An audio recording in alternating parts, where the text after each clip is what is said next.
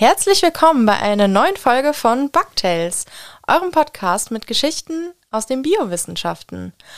Heute hört ihr wieder mir zu, Jasmin und meinem Kollegen Lorenz. Genau. Ist ein bisschen Abstieg. Sonst war immer der Lieblingspodcast, jetzt immer nur noch der Ja, ich habe gemerkt, dass ich es vergessen habe. Aber äh, nein, ist natürlich euer Lieblingspodcast. Auch der einzige Podcast, den es eigentlich gibt so. Ja, es gibt keinen anderen. Ge- Nie gehört. Willkommen zu dem Podcast. Ähm, ja, Lorenz, äh, heute kommt die Folge ja ein bisschen später diese Woche. Also eigentlich bekommt ihr die ja immer Montagabend. Heute gibt's die mal ein bisschen später wegen unvorhergesehener Ereignisse. AKA Jasmin hatte eine Prüfung. An der Uni. Naja. Prüfungssituation. Prüfungssituation, genau. Ich musste ein, äh, ein Paper vorstellen, einen Vortrag machen. Und ähm, ja, es war Panik-Mode bei mir, deswegen äh, gibt es die Folge erst jetzt, aber dann wird sie natürlich umso toller. Und ja, vorab erstmal, ja, noch eine Sache, haha. Äh, mein neues Buch kommt raus. Lustig, weil gerade kam erst ein Buch von mir raus und die, Leute so wahrscheinlich jucken sich gerade so im Ohr. Was habe ich da gehört? Neues Buch? Hä? Warte mal, habe ich einen alten Podcast?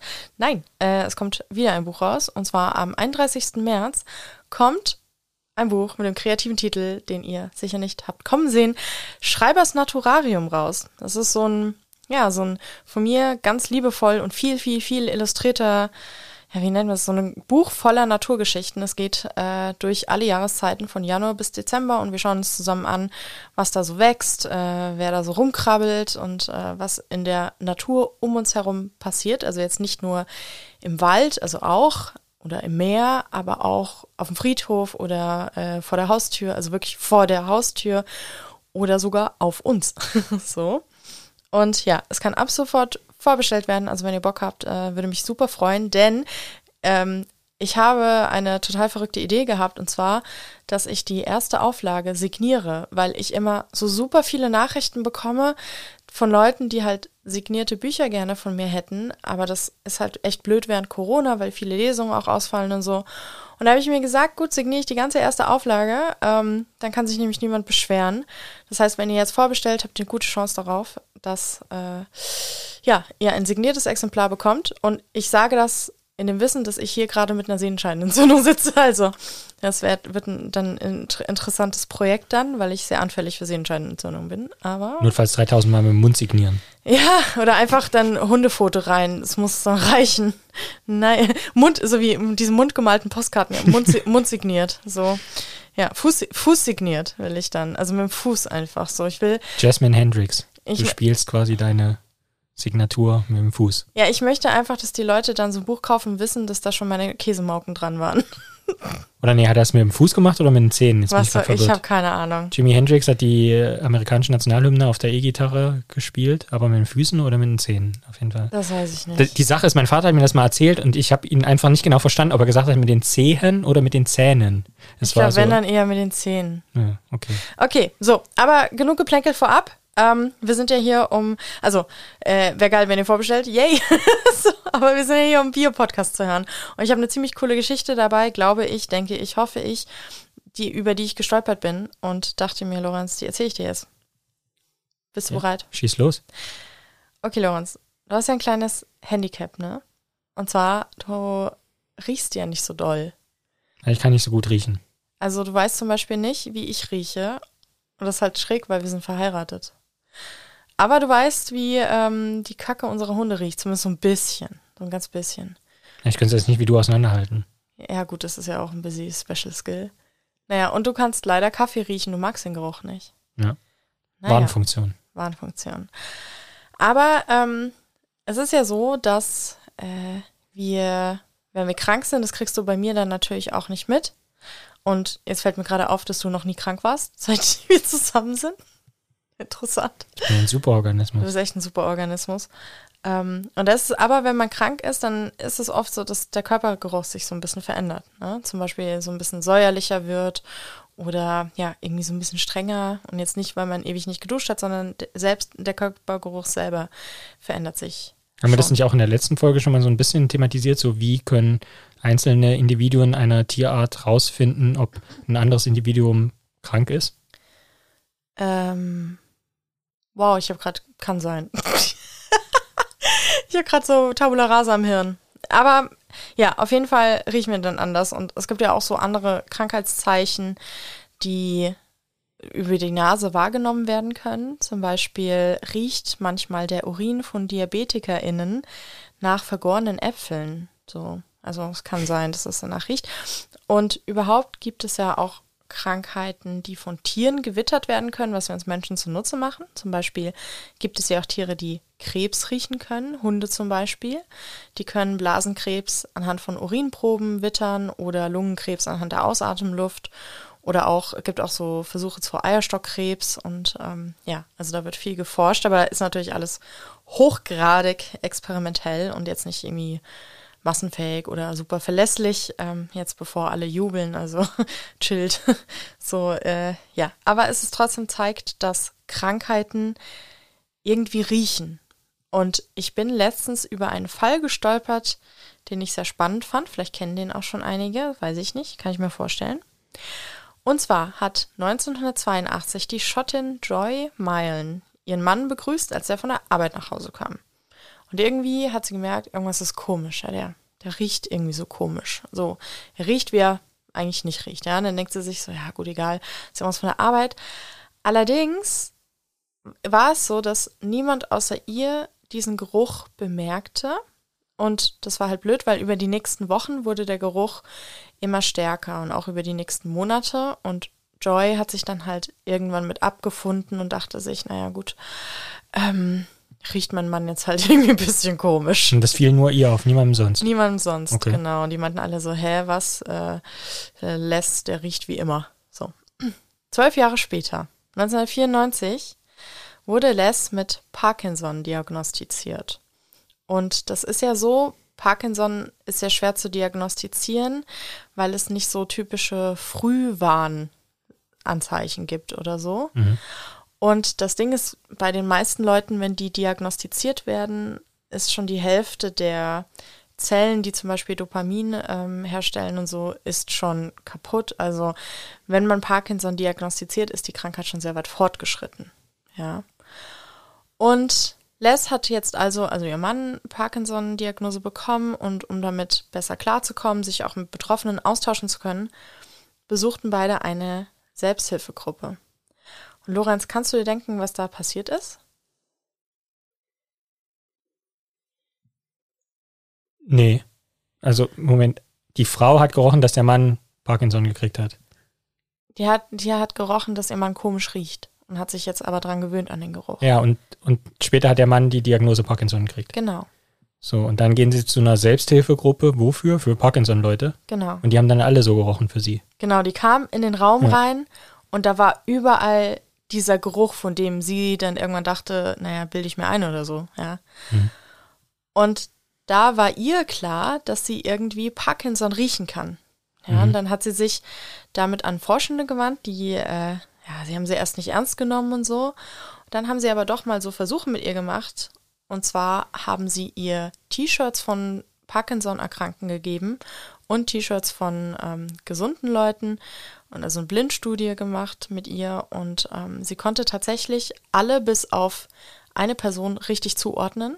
Sie hat eine Person, ähm, die kein Parkinson-Diagnose hatte, halt gesagt, die hat Parkinson, hatte die Person aber nicht. Allerdings wurde die Person acht Monate später mit Parkinson diagnostiziert tatsächlich. Also hat sie quasi 100 Prozent getroffen. Und ähm, ja, das war natürlich für Forschende super spannend und mittlerweile arbeitet sie gemeinsam mit Forschenden daran, Schnelltests für Parkinson zu entwickeln. Ja. Und damit kommen wir quasi zu dem übergreifenden Thema, um das es geht. An der Uni muss ich jetzt demnächst eine Studie vorstellen, in der es um das gesteigerte Ekelempfinden bei Frauen während der Menstruation geht so ähm, ja, bestimmte Faktoren. Dafür, da werde ich sicherlich auf jeden Fall nochmal gesondert davon erzählen, weil das super spannend ist. Aber bei der Menstruation, während der Menstruation ist es oft so, dass das Immunsystem ein bisschen anfälliger ist für Krankheiten. Und Ekel ist etwas, das super wichtig für unser verhaltensabhängiges Immunsystem ist. Also mhm. man hat ja das Immunsystem, äh, so das Organische, ne, mit den Immunzellen und alles Mögliche im Körper. Aber auch unser Verhalten sorgt dafür, dass wir uns vor Erkrankungen schützen können. wie, uns, wir, uns ist es nicht bewusst, ja, aber es gibt so bestimmte Sachen, so Krankheitsanzeichen wie Schleim, Blut, Eiter, Erbrochenes, Durchfall und eben auch schlechte Gerüche sind etwas, was wir extrem eklig finden und wo tatsächlich auch, ja, der Ekel am höchsten bei uns Menschen ist. Also alles, was irgendwie auf Krankheit hinweist. Und dabei war die Nase schon immer ein super wichtiger Faktor bei der Immunabwehr, weil der Geruchssinn uns eigentlich immer warnt, so, hm, mit der Person stimmt was nicht, ja, halte ich lieber fern. Aber jetzt natürlich die Frage, wieso riechen wir komisch, wenn wir krank sind? also unsere Körper riechen ja immer. Also sie geben die ganze Zeit flüchtige chemische Verbindungen ab, zum Beispiel über unseren Atem, über die Körperöffnung, über die Haut. Also wir sind so, wir sind die ganze Zeit am Dampfen sozusagen, ja. Mhm. Und das, also der Geruch, der abgegeben wird und der dann natürlich auch wahrgenommen wird von Artgenossen, der variiert. Es kommt immer darauf an, welches Geschlecht die Person hat, wie der Gesundheitszustand ist, das Alter, ähm, wie der Ernährungszustand ist. Ist zum Beispiel so, dass die, ähm, ja, die sehr äh, ausgehungerten Kinder zum Beispiel in afrikanischen Ländern, wo Hunger, ähm, Hungersnöte gerade herrschen, dass die so ganz anders riechen als gesunde Kinder, ja. Also wie wir riechen, hängt von sehr vielen Faktoren ab und natürlich auch von den uns bewohnenden Mikroben, also mhm. äh, ja auf der Haut oder auch im Darm und so. Also it's quite a mix. Mhm. Ja. Und jetzt ist natürlich die Frage, wenn man das so hört, denkt man sich so geil, kann man Krankheiten einfach erschnüffeln? da ist jetzt die Antwort ein klares Jein. Mhm. Ist schwierig, weil es ist so ein bisschen, also man wartet da so ein bisschen durch den Faktor Korrelation versus Kausalität und man mhm. muss ja auch erstmal rausfinden, welche Verbindungen bei welcher Krankheit komisch riechen. So, ja. Gibt da auch, ähm, gab mal so eine super viel beachtete Studie in den 60er Jahren, es wird, glaube ich, auch im Science Magazine veröffentlicht und Forschende haben da irgendwie gemeint, herausgefunden zu haben, dass man Schizophrenie anhand einer Fettsäure ähm, diagnostizieren kann, also an den Geruch dieser Fettsäure, ja.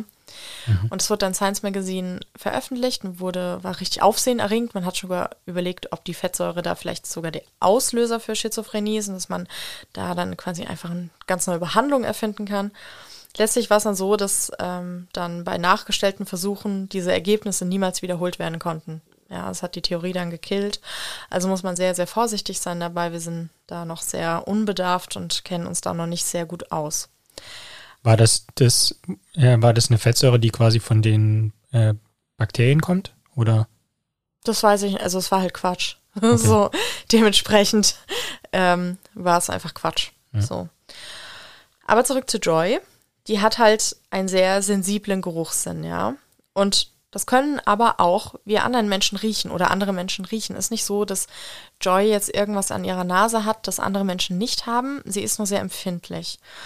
Und man sieht ja auch zum Beispiel an den Experimenten mit Hunden, die ich vorhin erwähnt habe, man kann das auch trainieren tatsächlich. Mhm. Und bei uns ist es halt so, wir Menschen haben eigentlich einen sehr guten Geruchssinn. Das ist den meisten gar nicht klar. Wir haben zum Beispiel einen viel besseren Geruchssinn als eine Ratte. Ja, das kann, können sich die meisten Leute nicht vorstellen. Allerdings ist der Geruchssinn ein Sinn, den wir in unserer modernen, vor allem in der westlichen Gesellschaft, kaum trainieren und kaum nutzen. Mhm. Wir verlassen uns extrem auf unsere Augen. Ja. Und das Mindesthaltbarkeitsdatum. Genau, ohne Witz, ist wirklich so. Also äh, du kommst ja auch immer zu mir und ich schnüffel und probiere unser Essen, ob es noch gut ist. Wir essen ja auch noch lange nach dem Minder Mindest Minderhalt Mindesthalt oh Gott Mindesthaltbarkeitsdatum ähm, zum Beispiel Naturjoghurt oder so. Aber Leute, äh, wir essen jetzt hier kein Fleisch oder so, da würde ich es nicht machen. Aber ja, das ist halt echt so ein Sinn, der so ein bisschen verkümmert ist, so in unserer Gesellschaft. Und nicht nur das, sondern wir haben dadurch, dass wir diesen Sinn kaum nutzen, auch viel zu wenige Worte, um das, was wir dann riechen, zu beschreiben. Ja, also ähm, wir sind da ziemlich, das alles ziemlich verkümmert. Dabei sind wir mega gute Schnüffelchen, wenn wir uns auf die Nase konzentrieren. Da gab es auch eine Studie, die ist noch gar nicht so lange her, von 2017, ähm, in der Zeitschrift Proceedings of the National Academy of Sciences kam ein Paper raus von Christina Regenbogen et al. Cooler Und Name. Finde ich auch total cool. Und übrigens wurde das Paper von Noam Sobel ähm, edited. Und zwar äh, arbeitet die Person am Weizmann-Institut. Da dachte ich erst, du kennst sie vielleicht. Kennst du aber nicht. Habe ich dich Nee, vorhin gefragt. Sagt mir nichts. Wobei, Genau. was man bei äh, dem Journal PNAS auch wissen muss, dass wenn man Mitglied ist in dieser äh, Nationalen Akademie der Wissenschaften, dann kann man, glaube ich, einmal im Jahr kann man äh, ein Manuskript einreichen und das geht dann durch so ein äh, leicht abgewandeltes Peer-Review-Verfahren. Und da gibt es quasi dann auch so einen Editor, der dann da formal draufschaut oder die. Ähm, aber das ist alles irgendwie so ein Stück weit vereinfacht. Das steht aber äh, aus Transparenzgründen dann immer ganz unten mit dabei. This was an invited, nee, nicht invited submission, aber das heißt dann auch irgendwie ganz besonders. Genau. So, und diese Studie, das war eine Doppelblindstudie, die war eigentlich relativ einfach konzipiert. Und zwar ProbandInnen ähm, haben Gerüche von, und Fotos von Menschen bekommen.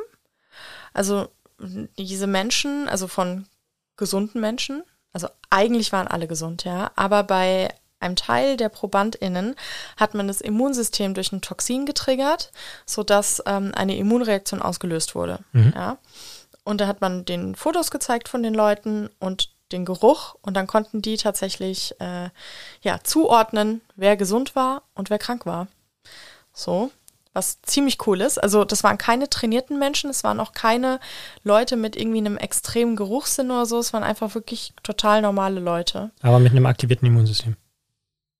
Die Leute, die das gerochen haben, hatten kein aktiviertes Immunsystem. Es waren einfach ganz normale Leute, die ProbandInnen, diese, denen, denen vorgesetzt wurden, die krank gemacht wurden. Ach so, okay. Die hatten, genau, die hatten das aktivierte äh, Immunsystem.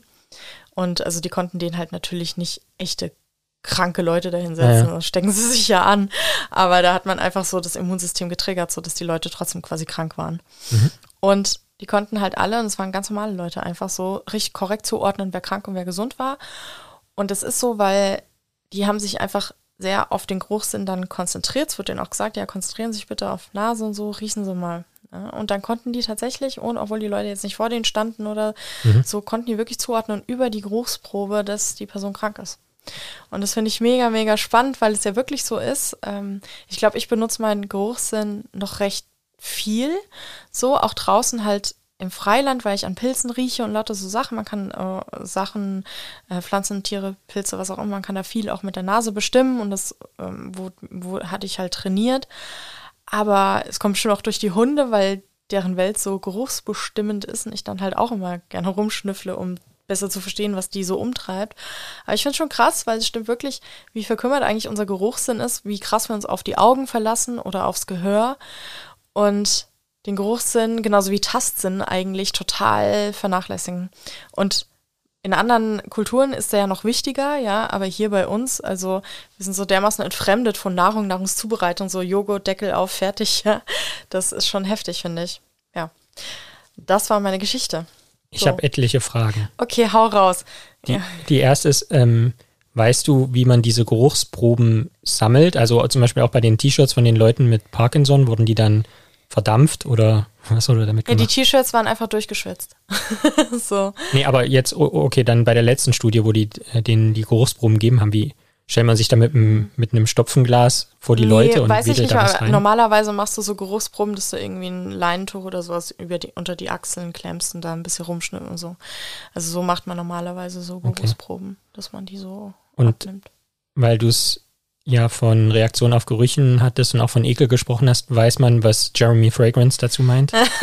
oh Gott, bitte, ich habe Angst, wenn du seinen Namen sagst, dass du ihn heraufbeschwörst. Dass er plötzlich hier wie Geist aus der Flasche kommt oder was? Ja, aus der Parfümflasche, ja.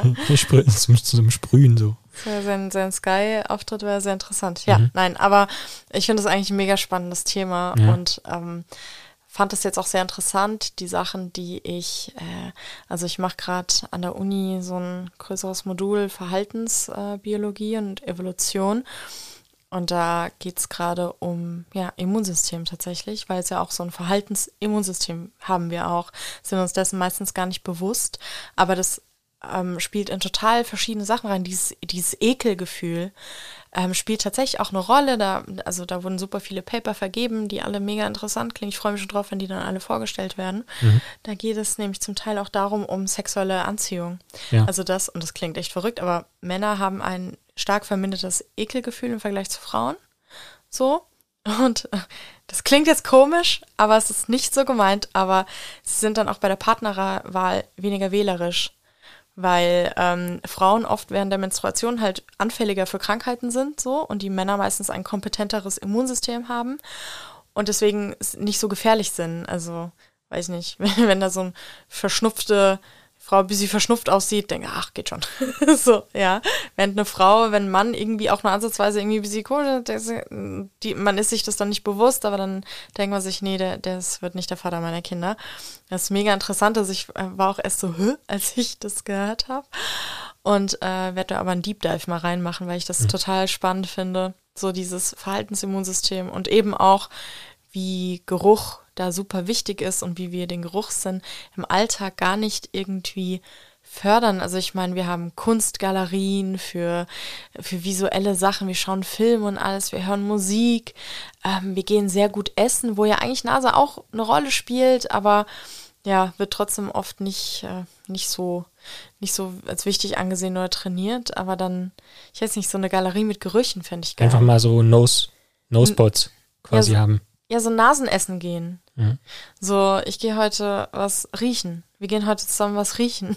So ein bisschen, wie, so stelle ich mir ein Hundedate vor. Wenn die Hunde so, komm, wir gehen ein bisschen was riechen. Ja, okay. Mhm. Nur landet man dann halt irgendwie an einem Haufen oder so und das finde ich ja mega romantisch, aber ja. Aber weil du das jetzt gesagt hast mit dem Unterschied zwischen Männern und Frauen, war das denn bei der Studie auch so, dass die Männer äh, das weniger gut riechen konnten, ob Leute krank sind oder nicht? Das weiß ich gerade gar nicht auswendig. Hm. Also, äh, so genau weiß ich das nicht. Und wir hatten noch auch was, nicht in der Folge Liebe, Sex und Erblichkeit, dass wir auch darüber gesprochen haben, quasi ähm, beim Finden von PartnerInnen, quasi, dass die Leute, die MHC-Komplexe riechen können, mhm. ja, also Gewebeverträglichkeits. Ja. ja, dazu gab es auch ein Paper, also äh, bin ich auch sehr gespannt. Wobei, also wie über MHC-Komplexe, das hatten wir da, glaube ich, auch, weiß ich nicht mehr, so in der normal so gesprochen wird, da denken die Leute, also es ist nicht so einfach äh, mit dem, also die Theorie ist ja, dass Menschen, die ein sehr ähnliches Immunsystem haben, vermutlich relativ nah verwandt sind und über den Geruch äh, ist es dann nicht so ein attraktiver Partner oder Partnerin, wenn man, äh, wenn man das über den Geruch wahrnehmen kann, nicht bewusst, aber ähm, ja, dass man so ein bisschen so hat, hey, wieso finde ich den so gut, ist doch eigentlich voll blöde Kerlen ist wahrscheinlich dann, weil das Immunsystem relativ unterschiedlich zu unserem ist. Das heißt, auch die Genetik relativ unterschiedlich ist, was dann wiederum bedeutet, dass es natürlich genetisch ähm, attraktiver Partner ist. So, ja. Aber äh, da wird trotzdem viel vertauscht, finde ich, wenn man sowas in den Zeitungen liest und so. Es klingt da immer ein bisschen einfach, aber so einfach ist es auch nicht. Und es ist eine, ähm, ja, es ist eigentlich eher eine Hypothese. Ähm, weil da noch viel rumgeforscht wird man sich da nicht so sicher ist. Aber es ist auch mega spannend. Also ich muss mal gucken, jetzt schon allein diesem Modul, was ich hier an Content dann für Bugdates anschleppe, weil ich so viel Neues lerne gerade, ist richtig cool. Weil es eigentlich ein Bereich ist, in dem ich mich, ja deswegen studiere ich es ja jetzt auch nochmal, äh, nicht gut auskenne. So, ich bin halt die Insektenfrau und jetzt ähm, habe früher ein bisschen Verhalten gemacht schon auch, aber nicht auf so einer molekularen Ebene und sowas. Und das, da habe ich jetzt richtig Bock. Na gut, ich meine, das Paper, was du da jetzt vorgestellt hast, da ging es ja auch sogar um Riechen. Willst du das mal thematisieren, oder? Ja, das wollte ich eigentlich nochmal als extra Folge machen, okay. weil es so cool ist. so, ähm, genau. Also das, ja, da ging es auch um Riechen, stimmt. Mhm. Ja, und um Sehen, genau. Aber Lorenz, jetzt, äh, bevor wir uns hier verquatschen, erzähl du mal, was du dabei hast. Also ich bin letzte Woche, glaube ich, auf Twitter irgendwo über eine Meldung gestolpert und habe mir die erstmal nur markiert oder gespeichert. Das war auch dieses soziale Netzwerk, auf dem man früher abhing, oder? Dieser Mastodon-Vorgänger. Ja. ja. wir sind jetzt nämlich auch mit Bugtails auf Mastodon und mit unseren persönlichen Accounts auf Mastodon, also schaut da gerne mal nach. Weil ich glaube, wenn es auf Twitter so weitergeht, heißt es irgendwann Maskodon. Uh, hör bloß auf, Alter. Ja. So, aber ja, du bist auf Twitter auf etwas gestoßen. Genau, habe mir das erstmal gespeichert und aber wieder vergessen. So, und dann habe ich es aber wiedergefunden und habe erstmal nur ähm, diese Pressemitteilung, die das war, gelesen und auch noch die Originalarbeit, auf die die sich bezog und aber nichts weiter erstmal naivig war. Und äh, jetzt ist mir erst kurz vor der Folge aufgefallen, dass das also ganz schön, ganz schöne Wellen geschlagen hat. Das überrascht mich an sich nicht, aber die, sage ich mal, Tiefe und Breite, dann vielleicht äh, kam doch etwas überraschend. Ähm, jedenfalls also die, es geht um das Universitätsklinikum Würzburg Das sah sich nämlich genötigt, eine Pressemitteilung herauszugeben, in der steht, dass man ein Preprint intern begutachtet hat und jetzt mal übertrieben oder ein bisschen flapsig formuliert, Ja. für Murks hält. Irgendwas klingelt da bei mir. Okay. Vielleicht sollten wir erst noch mal kurz erklären, was ein Preprint ist. Vielleicht sollte ich mal kurz hier den Herrn Humboldt äh, zur Ruhe bitten. Herr Humboldt, wir reden hier gerade über wichtige Sachen. Bitte jetzt hier nicht Wohnung umräumen. Aber ja, erzähl, was ein Preprint ist. Genau, Preprint ist im Prinzip so ein Vorabdruck von wissenschaftlichen Arbeiten. Und zwar bevor die in die Begutachtung gehen, um dann eben in einem bestimmten wissenschaftlichen Journal veröffentlicht zu werden, kann man die schon mal der wissenschaftlichen Gemeinschaft zur Verfügung stellen. Das ist halt, damit das Ganze abgekürzt wird und äh, auch wenn Sachen formal noch nicht begutachtet sind und kritisch geprüft sind zur Veröffentlichung, dass aber die wissenschaftliche Gemeinschaft das schon mal zur Verfügung hat, schon jeder und jede für sich schauen kann, was da drin steht und das vielleicht auch für die eigene Forschung nutzen kann. Das ist ja vor allem während der Pandemie passiert, damit die Leute schnell auf ähm, Genau, ja. Erkenntnisse aufbauen können. Da wurde ja auch zurückgezogen. Weißt du noch? The Lancet? Ja, genau. Ganz am Anfang? Genau. Ja. Und das ist aber an sich ja erstmal nur ein normaler Prozess. Ja. Und äh, also man könnte sich halt fragen, warum sieht sich ein Universitätsklinikum gezwungen, schon auf ein Pre Preprint äh, zu reagieren und das selber sozusagen zu begutachten. Jetzt bin ich sehr gespannt, was da jetzt kommt. Ja, was glaubst du denn, was da drin stand in diesem Preprint? Gib mal einen Tipp. Nö. also Okay, ne. Also doch, okay, also die Betonung liegt äh, tatsächlich auf Klinikum. Also es ist nicht die Universität Würzburg, sondern das Universitätsklinikum. Ist jetzt aber Würzburg. nicht wie Mauersegler, oder? Nee, Okay. Ähm, naja, irgendwas mit Corona? Ja, genau. So? Oh no. Okay. Ähm, Impfung? Nee, Mm, Long Covid. nein. Äh, was gibt's denn noch so?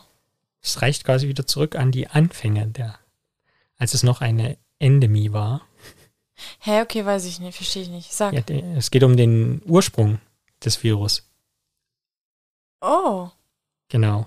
Okay, was haben die was haben die denn veröffentlicht? Also es geht quasi um die Frage, wo kommt der Coronavirus her? Ja, ja. SARS-CoV-2, wo kommt der her? Ähm, Was haben sie gesagt, wo er herkommt und was war dann falsch? m, vielleicht erstmal, um das aufzudröseln, das ist nämlich interessant, der ähm, korrespondierende Autor dieser, dieser, dieses Preprints, also es war, ist äh, herausgegeben von drei Männern, muss man dazu sagen. Yay. Ähm, es gibt einen Erstautor, es gibt einen Letztautor, aber der, der in der Mitte steht, ist der, an den alle Korrespondenz zu richten ist.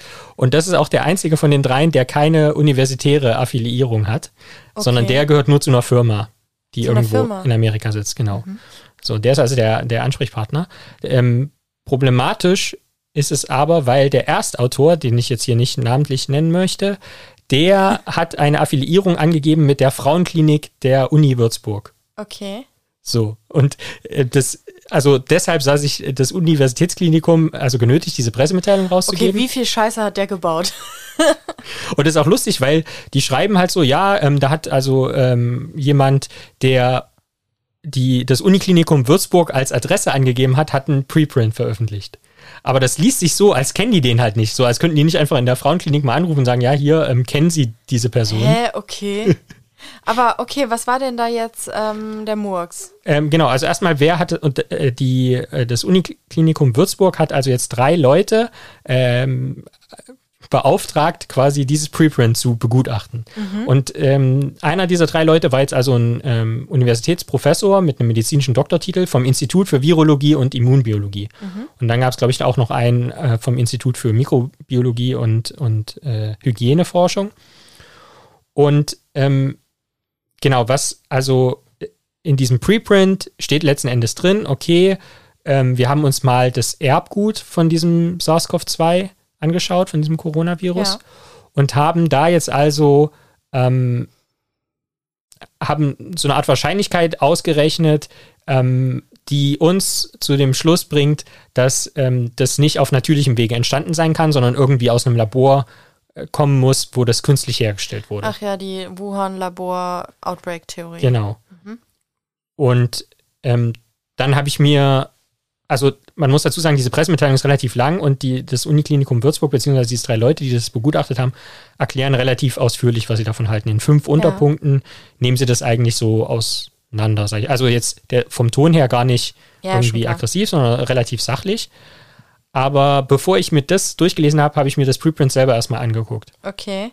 Und also ich fand, das sah jetzt erstmal okay aus. Ich habe das jetzt natürlich erstmal nur überflogen. Und ich kann mal so ein, zumindest ein bisschen, ohne zu sehr ins Detail zu gehen, erklären, was da gemacht wurde. Ja, erzähl mal. Also, es geht wie gesagt um das Erbgut des Virus. So, das, äh, dieses Virus-Erbgut besteht, ist, ist ein relativ großes Erbgut für ein Virus, besteht nämlich aus 30.000 einzelnen Bausteinen. Okay, also 30.000 Das ist ein bisschen was. ja, sind äh, Buchstaben. So, und ähm, da das Erbgut so groß ist, ist es üblich, dass man das, wenn man das untersuchen will, in kleinere Abschnitte zerschneidet, molekularbiologisch Genau. damit man das besser untersuchen kann. Und nun ist es aber so, dass man das nicht an willkürlichen Stellen schneidet, sondern an, man kann sich das vorstellen, wie Sollbruchstellen.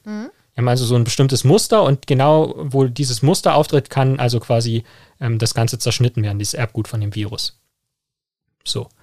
Und die Frage, um die dieses Preprint eigentlich dreht, ist, wie wahrscheinlich ist es, dass man solche Sollbruchstellen zufällig findet und dass die im Laufe von so einer Virusentwicklung auftauchen oder auch wieder verschwinden? So. Und ähm, die stellen dann eben Vergleiche an und sagen, naja, ähm, schaut euch das mal an, wenn wir uns hier so eine Wahrscheinlichkeitsverteilung angucken, dann ist es ja immer so, dass diese eigentlich auftretenden Sollbruchstellen in diesem Coronavirus, dass die total unwahrscheinlich sind. So. Und das kann man ja erstmal so postulieren. Dann kann man sagen, okay, unsere Schlussfolgerung ist, ähm, dass, dass es sehr unwahrscheinlich ist, dass es auf natürlichem Wege entstanden ist. Ja. Nun sind diese drei Leute aber sehr extrem. Also die sagen dann, ja, es kann überhaupt nicht sein. Und äh, also sie sind sehr absolut, die sagen auch, dass, dass es nie vorher ist, ist sowas äh, aufgetreten, dass plötzlich diese Sollbruchstellen, diese Häufung äh, vorkommen und so weiter und so fort. Also sind da sehr absolut. Es klingt sehr plakativ und Genau. ähm, effektheischend. Genau. Ja. Und was dann aber in dieser Einordnung, in dieser Pressemitteilung relativ gut erklärt ist, ist, ähm, dass das gar nicht so unwahrscheinlich ist, dass es zum Beispiel auch andere verwandte Coronaviren gibt, in der solche Muster auch auftreten Ja. und die die aber einfach in ihre Analyse nicht mit einbezogen haben. Äh, that comes in handy. Ich frage mich, ob sie es extra nicht einbezogen haben oder ob sie wirklich inkompetent sind und es einfach nicht wussten. Ja, so. Und ähm, dann ist, äh, ist es tatsächlich so, dass dieser Erstautor hat sich auch äh, zu Wort gemeldet und zwar hat er gesprochen mit NTV und Das ist immer ein gute, guter Weg. Direkt so, äh, da- ich regel das jetzt über NTV, immer ein guter Move. Wieso nicht gleich Bild, äh, Bild TV? Ja, so. Und man Hat muss dazu sagen, äh, es sind dann auch etliche äh, andere ähm, Forscherinnen und Forscher sind auf Twitter quasi ähm, sind da drauf eingegangen und haben das auch sehr systematisch irgendwie zerlegt. Einer Ja. davon äh, Friedemann Weber, also Ja. auch renommierte Leute tatsächlich. Ähm, und NTV hat äh, diesen Erstautor dann auch also mit dieser Kritik konfrontiert. Und ähm, der hat das aber ab, also äh, er ist ein Stück weit zurückgerudert und hat gesagt, ja, okay, man müsste vielleicht die Diskussion noch ein bisschen unformulieren, aber genau dafür ist ja so ein Preprint auch gut, dass man sich mal Meinungen von außen einholt. Aber ähm, im Großen und Ganzen würde er Großteile dieser Kritik also erstmal als haltlos zurückweisen. Als haltlos. Ja. Alles Oder als klar. ungerechtfertigt. Oder irgendwie, ja, ähm, auch diese Kritikpunkte hätten negative Seiten, aber die würden ja nicht gesehen von den Leuten, die diese Kritik äußern. Irgendwie so. Ich zitiere jetzt aus, frei aus dem Gedächtnis. Okay. So. Weird. Also, Will, will, wilder Take. ja. Hä? So, ich mag auch die Argumentation, ja, dafür ist ein Preprint da, aber eigentlich ist nicht gut, dass die Leute das machen. Mhm. Okay. So, und dann, also, und dann war wirklich der Zeitpunkt gekommen, wo ich dann mal generell recherchiert habe, also was das noch für Wellen geschlagen hat. Und also tatsächlich Fokus spricht, glaube ich, davon, dass also dieses, dieses Preprint schon zerrissen wurde von Fachleuten. Also natürlich alles nicht, man kennt diesen Begutachtungsprozess nicht. Also man weiß weder, für welches Journal das jetzt eingereicht wurde zur Veröffentlichung, noch ähm, wie da jetzt der Stand der Dinge ist. Ähm, und dann habe ich, äh, habe ich auch noch gefunden, also Merkur hat sich auch dazu geäußert in einem ähnlichen Ton. Und dann habe ich aber auch noch gefunden, fand ich interessant, Newsweek, kennst du Mhm. Ja, Newsweek? Die haben dann nämlich einen Fact-Check gemacht. Oh. Und die haben äh, wie so eine Tachonadel. Die geht quasi von ganz Ja. links ähm, rot, äh, das ist also quasi äh, Murks, äh, bis Mhm. äh, ganz rechts grün, wo dann also Faktencheck äh, quasi bestanden. Mhm. Und äh, da war quasi die Frage, naja, äh, gibt es wirklich Fakten dafür, dass also dieses Coronavirus ähm, künstlich hergestellt wurde? Und was glaubst du, wo die Nadel stand am Ende des Ich kann mir Faktenchecks? vorstellen. relativ, äh, relativ warme Farben, sage ich mal. Also wenn das so, eine, so ein Tankstand war, dann wäre man schon tief in der Reserve und müsste, also Ich finde es einfach geil, wie sehr musst du verkacken, dass Newsweek einen Fact-Check macht und dich damit aber grillt. So, also ich meine, was ist nächstes? Jetzt nichts gegen Newsweek, aber kommt jetzt gleich hier heute schon um die Ecke und sagt so, Leute, fangen jetzt mal auf. Und aber, also das Uniklinikum Würzburg finde ich ja auch so in Sachen Kommunikation war an sich ganz gut. Die haben das also sachlich äh, auseinandergenommen. Und äh, lustig finde ich dann aber den letzten Satz der Pressemitteilung, äh, der lautet nämlich, Bitte rufen Sie uns nicht an, wir können nichts dafür. die Frage nach dem genauen Ursprung von SARS-CoV-2 bleibt damit weiterhin offen. Ich habe da, ich frage mich gerade, wer ist dieser Würzburg-Mann? Also, wer ist das? Wer, Ja. Arbeitet der da? Also, der, hat- der hat quasi so getan, als sei, äh, als sei die Studie affiliated mit der Uni Würzburg, aber ist, sie- ist sie gar nicht. Ja, also der hat da schon anscheinend irgendwie gearbeitet und der Ja, ja. macht hauptsächlich so Sachen Autoimmuntherapie und so und Krebs. Ähm, aber jetzt, ich habe ihn zum Beispiel auf ResearchGate gefunden und da steht jetzt Mhm. schon, dass er an einem anderen Institut ist. Zwar immer noch an der Uni Würzburg, aber an einem, einem Institut für Pathologie. Also ich denke mal, das ist ein anderes Institut. Und dann hat er aber auch eine, eine persönliche Webseite, wo er irgendwie für eine Petition, zu einer Petition aufruft, wo er auch seinen eigenen Twitter-Kanal zitiert und sagt, ja, hier, es gibt doch Stimmen, die nicht gehört werden. Also er selbst. Oh Mann, da hatte ich letztens auch was über so einen komischen, oh, ich glaube, ja, da hatte ich auch letztens was über so einen komischen Wissenschaftler, der sowas ähnliches gemacht hat, der dann auch irgendwie quasi so versucht hat, das Volk für sich zu begeistern und seine Theorien. Oder hatten wir nicht auch schon mal irgendwie so einen Typen, we- weißt du noch, als wir mal einen Kommentar von einem Hörer gekriegt haben und ich dann mal diesen, diesen Prof da nachgeguckt habe, der dann irgendwie in sein, auf seinem LinkedIn-Profil stehen hatte, irgendwie, er ist einer der führenden, weiß ich nicht, HIV-Forscher oder so und ähm, dass er jetzt in den letzten zwölf Jahren zwölfmal die Uni wechseln musste, das sei also nur seine immer unglückliche Das ist nur, weil seine Eltern immer so viel umgezogen sind, weil sein Vater immer einen neuen Job hatte. seine, seine Eltern, er, sein Vater ist General, die mussten immer die Stationen, deswegen hat er so viele Jobs. Also an sich, wenn man jetzt mal davon ab. Kann es sein, also, falls ihr jetzt in der Aufnahme einen Hund bellen hört, das kommt von draußen und aber keine Sorge, weil Humboldt schaut schon gerade nach am Fenster. Mhm. Kann sein, dass er jetzt zurückbellt. Also, ähm, kann, also ihr müsst keine Angst haben, er kümmert sich schon drum. Mhm. Aber naja. Ja, aber finde ich, äh, finde ich lustig. Mhm. Ja, stimmt, stimmt, stimmt. Der Professor. Mhm. Ja, äh, wir kriegen auch manchmal sehr interessante äh, LeserInnenpost. So. Geile Story auf jeden Fall. Mauersegler Teil 2 schreibt Ja. sich wie von selbst. so, oh mein Gott, er ist der, er ist der, er ist die Stimme der Entrechteten. Hä, aber ich fänd's mega lustig, wenn am Ende rauskommt, dass sie doch recht hatten. Mhm. Finde ich bei sowas immer. Ähm, weil es gibt ja schon immer so Sachen, die dann erst so verlacht wurden. DNA damals und lauter so Zeug.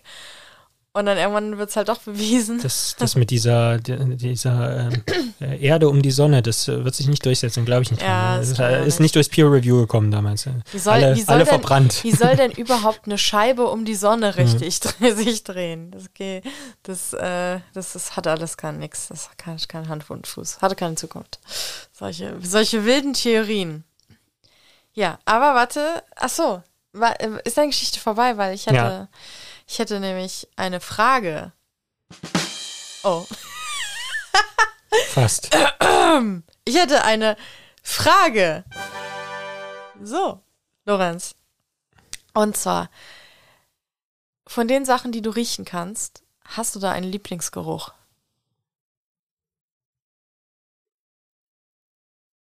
Ja, aber ich, äh, nee, ich habe da nur negative, also ich wollte gerade sagen, du riechst eigentlich nur Rauch. schreckliche Sachen. Rauch, Rauch? so Feuer, was weiß ich, wenn irgendwo was verkohlt ist. Kaffee, Und Hundescheiße. Kaffee, ja. Was? Das ist echt übel. Wieso? wieso? Aber Hundescheiß stört mich jetzt an sich nicht. Also, Ja, nee, also Hundescheiße stört mich auch überhaupt nicht. Ich habe die auch, ehrlich gesagt, ich habe die auch gerne im, im Schlafzimmer. Ich hatte so gestern, muss ich gestehen, hatte ich so einen kleinen, so einen kleinen braunen Fleck auf der, auf, auf, die, auf meiner grauen Kapuzen, auf meinem grauen Kapuzenzipper. Oh Gott. Und ich wusste, wusste nicht, ob es Schokoeis ist oder. Ja, weißt du noch, als du mir sowas hingehalten hast, ich soll einen Geruchstest machen, da war es einfach Hundescheiße. Achso, ja, okay. Ich vertraue dir nie wieder, wenn du das sagst. Jetzt so, Ähnliches Problem. riech mal an irgendwas. Naja. Hm. Ja, das ist echt übel. Aber was ist dein Lieblingsgeruch? Aber warte, du weißt, dass du deinen Geruchssinn zurücktrainieren könntest, ne? Ja, das Aber- hat mir meine Mutter letztens auch gesagt. Ja, aber ich denke mir immer, ich finde es mega praktisch. Dann kann ich dich einfach mit meinem Knoblauchatmen anhauchen und du hast mich trotzdem lieb, weil du es nicht merkst. Also nicht so doll. Knoblauch riechst du aber schon, oder? Nee, Echt nicht. nee, Oh, okay. Ja. Ähm, jetzt nicht. Mein Lieblingsgeruch sind tatsächlich Chloes Öhrchen. Also, es ist jetzt, also es ist jetzt nichts gegen die anderen Hunde oder so, ja, aber Chloes Öhrchen, dieser Geruch, ähm, also hinter dem Öhrchen, da wo das Öhrchen am Kopf festgewachsen ist, dahinter, wenn ich da die Nase reindrücke, das ist so vertrautester Geruch seit zwölf Jahren und zehn Jahren jetzt. Und das ist so einer meiner absoluten Lieblingsgerüche. Dann entspanne ich mich auch sofort und kann auch direkt einschlafen tatsächlich. Also wenn sie, wenn ich mich so an sie kuschel von hinten und die Nase in ihr Öhrchen drücke, bin ich ziemlich schnell weg vom Fenster. Ähm, und ansonsten mag ich den Geruch von ähm, Gras oder Blättern. Also natürlich jetzt nicht von allen, aber so dieses, oder von so frisch gemähten Heu und sowas, solche. Und ähm, von Erde. Oh, ich liebe den Geruch nach Erde in den Terrarien, die wir hier haben. Da riecht es überall so nach Walderde. Das kriegst du leider nicht mit, aber da stecke ich auch gerne die Nase rein, so Kopf rein. In die Terrarien, da riecht es so schön nach Wald. Also nochmal Jeremy Fragrance, wenn du das hörst. Nee, bitte nicht, bitte. Bitte ähm, das kontaktiere uns niemals. bitte melde dich nicht. so. Bitte, Jeremy, bitte melde dich nicht. Ähm, Ah, interessiert ihn wahrscheinlich auch nicht. ja, Ja. hoffe ich. Ja. Ich hoffe sehr. Ähm, ja. Genau. So. Haben wir noch irgendwas? Haben wir noch was? Ich finde ja, wir könnten, ähm, weil du dich eben schon verdrückt hast mit dem Jingle, Ja. ver verdrückt hast mit dem Jingle, das klingt anders, verdrückt mit hab dem Schlingel. Ja. ähm, so, wir sollten ja, da du so produktiv bist, immer wenn so du ein neues produktiv. Buch rausbringst, sollte da auch so ein Jingle kommen für die, vor der Ankündigung. Stimmt eigentlich immer so. Und dann können die Leute schon, Leute schon direkt skippen, weil die wissen, oh nein, nicht schon wieder ein neues Buch, Alter. ja, aber hier Schreibers Naturarium, bestellt es vor, wenn ihr es signiert haben wollt, äh, mit meiner krampfenden Hand, Hand signiert oder mit meinen Käsemauken, mit den Füßen, wenn die Hand nicht mehr mitmacht. Und, ähm, aber ich signiere wirklich nur die erste Auflage. Zweite Auflage, dann, wer zu spät kommt, sorry, aber das ist, wird so schon schlimm genug. Gibt's da nicht mehr, ja. Ähm, ja, auf jeden Fall freue ich mich total drauf. Ihr könnt, genau. Und wenn ihr Twitter und so den Rücken kehrt, kommt uns zu Mastodon. Es ist so gemütlich da. Ich bin gemeinsam, wir beide sind auf der Instanz Chaos Social. Ich bin allerdings auch mit einem Zweitaccount, aber der ist wirklich nur für Science-Content. Der ist auch englischsprachig und das ist jetzt nicht so ein öffentlicher Account auf, ähm, wie heißt ecoevo.social. Genau, das ist eine Instanz, das sind eigentlich lauter WissenschaftlerInnen, so Biologen und sowas. Äh, total cool. Und ähm, ja, sucht einfach bei Mastodon nach Jasmin Schreiber, Lorenz Adlung, da findet ihr uns auf jeden Fall. Und nach Bugtails FM. Da sind wir nämlich auch auf Mastodon und da kriegt ihr auch die coolsten News. Und ansonsten findet ihr uns natürlich immer auf, solange es noch geht, auf Twitter und natürlich auch auf Instagram. So, Kann ich noch eine Anekdote erzählen? natürlich, hau Ich habe raus. ich hab ja vorhin gerade einen Vortrag gehalten ähm, und Ganz schön Anekdote vorhin. ja, vor Ja, stimmt. vier Stunden. Ja, ich weiß, das Anekdote klingt doch immer so, Ach so. schon mega alt, Nee, schon nee. oft erzählt. Genau. Und ähm, da äh, habe ich auch, bevor ich angefangen habe, äh, quasi auf der Startfolie hatte ich unten quasi das äh, Twitter-Handle von meinem Labor-Account Ja. und habe denen gesagt hier, dass sie das quasi auf Twitter äh, teilen können. Hat natürlich niemand gemacht. Ähm, Natürlich nicht. ja. So, Äh, und also da haben sie mich schon skeptisch angeguckt, so hier, ich bin auf Twitter und könnt ihr gerne teilen und können, wir können uns gerne da vernetzen und so. Also da haben sie mich komisch angeguckt, obwohl es da ja eine wissenschaftliche Gemeinschaft gibt, Ja. die da aktiv ist. So, und die Ja, finde ich auch total. super. Aber von diesen äh, 50 Leuten oder was, die bei diesem Vortrag waren, also anscheinend nicht, das waren alles auch Wissenschaftlerinnen und Wissenschaftler, die da waren. Schon wild, aber ja. ja. nicht Twitter. So, und dann habe ich, hab ich aber noch den Nachschub gemacht, dass ich die Laborseite momentan noch nicht auf Mastodon habe. Und als ich Mastodon erwähnt habe, haben die mich angeguckt, als hätte ich, ähm, hätte ich auf einmal in einer anderen Unterhose- Sprache gesprochen. Ja, Ja. so. Hast du gerade die Hose runtergezogen? Also das sah sehr, sah auf eine erfrischende Art und Weise, sah das sehr weltfremd aus, wie, ja, wie die mich da das, angeguckt äh, haben. das ist so komisch, weil ich finde oft, dass das was Deutsches ist. Also ganz ehrlich, äh, so Science-Twitter und so, das ist vor allem den UK so absolut normal, dass du dich da so Austausch, das, gibt es eigentlich gar nicht, dass du es nicht machst. Oder auch auf Mastodon, ich wusste ja überhaupt nicht, was da für eine Science-Community ist. Ich dachte, ich weiß nicht, lief voll unter meinem Radar. Ich bin jetzt eingetaucht, da ist eine ganze Instanz, ein Server mit 1500 WissenschaftlerInnen. Mega geil, ich habe mich da direkt reingezeckt. Also es ist, äh, Mastodon ist wunderbar. Bei ja. dem Namen müsste man denken, da sind nur Paläontologen unterwegs. Es ist so, es ist so muckelig da, alle sind so lieb zueinander und so, es ist einfach so schön, ja. Da gibt es natürlich auch äh, bei mir dann den äh, klassischen Waldräubers-Content, Geschichten über Krabbeltiere und so. Aber die gibt es auch in dem Buch, das ihr vorbestellen könnt. Okay, ich höre jetzt sofort auf damit. So, dann, wir freuen uns, äh, wenn ihr natürlich nächstes Mal wieder dabei seid und wir freuen uns auch sehr, wenn ihr diesen Podcast bei Steady unterstützt, weil da können wir so schöne Sachen, was wir jetzt gemacht haben, uns neue Mikrofone kaufen und alles und dann wird die Qualität besser und dann können wir auch mehr machen für euch und dies, das. Also und vielen, vielen Dank an die Menschen, die das schon machen. Vor allem jetzt finde ich es krass, so Leute, die jetzt noch unterstützen und so, während es so schwierig ist mit dem Geld und Finanzen und so, ist ja mit dem äh, Heizkosten so, da kommt ja viel auf uns zu. Also vielen Dank an alle Leute, die das trotzdem machen. Danke. Also ähm, die das können und so und dann sich dafür auch entscheiden, das dann zu machen. Ja. Und äh, wir hören uns dann nächste Woche wieder mit coolen neuen Themen. Und äh, tja, bewertet uns doch gerne auf Podcast-Portalen. So, jetzt haben wir, wir müssen eigentlich so machen wie ähm, unsere Kumpels von Geschichten aus der Geschichte, Feedback, Feedback-Hinweis-Blog, damit es nicht mal so chaotisch ist. Aber naja. Wir hören uns beim nächsten Mal. Wir sind ja auch auf chaos.social, kann es auch ein bisschen chaotisch sein. Stimmt, hast du eigentlich recht. Na gut. Aber wir hören uns beim nächsten Mal. Macht's gut. Ciao.